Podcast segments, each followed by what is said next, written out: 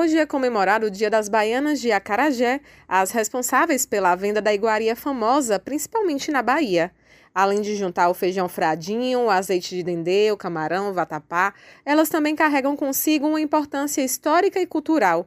A presidente da Associação Nacional das Baianas de Acarajé, Rita Ventura, lembra que a comemoração acontece em todo o país para que as baianas se reúnam e confraternizem, mas também é um dia para mostrar resistência. É uma data que já vem sendo comemorada há mais de 35 anos. Começou através de doutora Tânia Simões, que trabalhava na Bahia Tursa. Eu não sei o porquê dela ter escolhido esse dia, mas a gente vem mantendo a tradição de todo ano, no dia 25 de novembro, fazer a missa, e mesmo porque em 2010 Lula sancionou essa data como uma data nacional. Então, agora mais do que nunca, nós precisamos preservar e manter essa data, que ela é uma data que é comemorada em todo o Brasil. É um dia de das baianas se confraternizarem, né? se encontrarem, baiana que passa muito tempo e não vê a outra, baianas novas que estão chegando,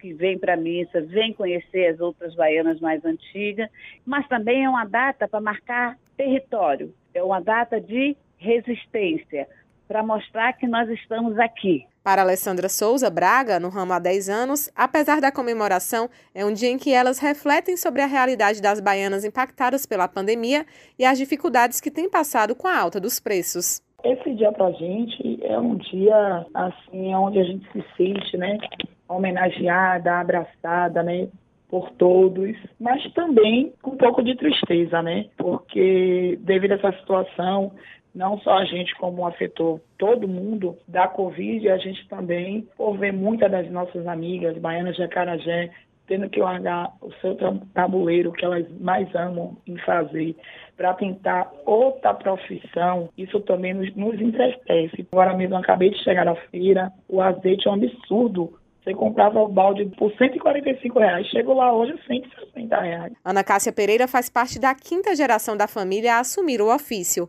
Ela conta que isso vai além de um trabalho. Ser baiana de acarajé é valorizar a cultura e ancestralidade. Manhã sempre ensinou a gente que não era só o sustento, era a nossa vida. Porque a gente está aqui na quinta geração, era minha bisavó, passou para minha avó, depois minha mãe, hoje é meu irmão. E aí nossa mãe sempre pregou, né, que além de tudo, tem a nossa cultura, né, a nossa ancestralidade, que é forte e é viva toda hora num tabuleiro, nas nossas vestes, no nosso modo de conversar com as pessoas, né? A gente recebe energia, passa energia. Então, manhã sempre pregou isso. E na parte cultural, é que para você ser uma baiana de acarajé, quando você está no tabuleiro, você precisa se trajar como tal, né? Neste Dia Nacional das Baianas de Acarajé, será realizada uma missa em ação de graças na Igreja do Rosário dos Pretos, no Pelourinho, às três da tarde.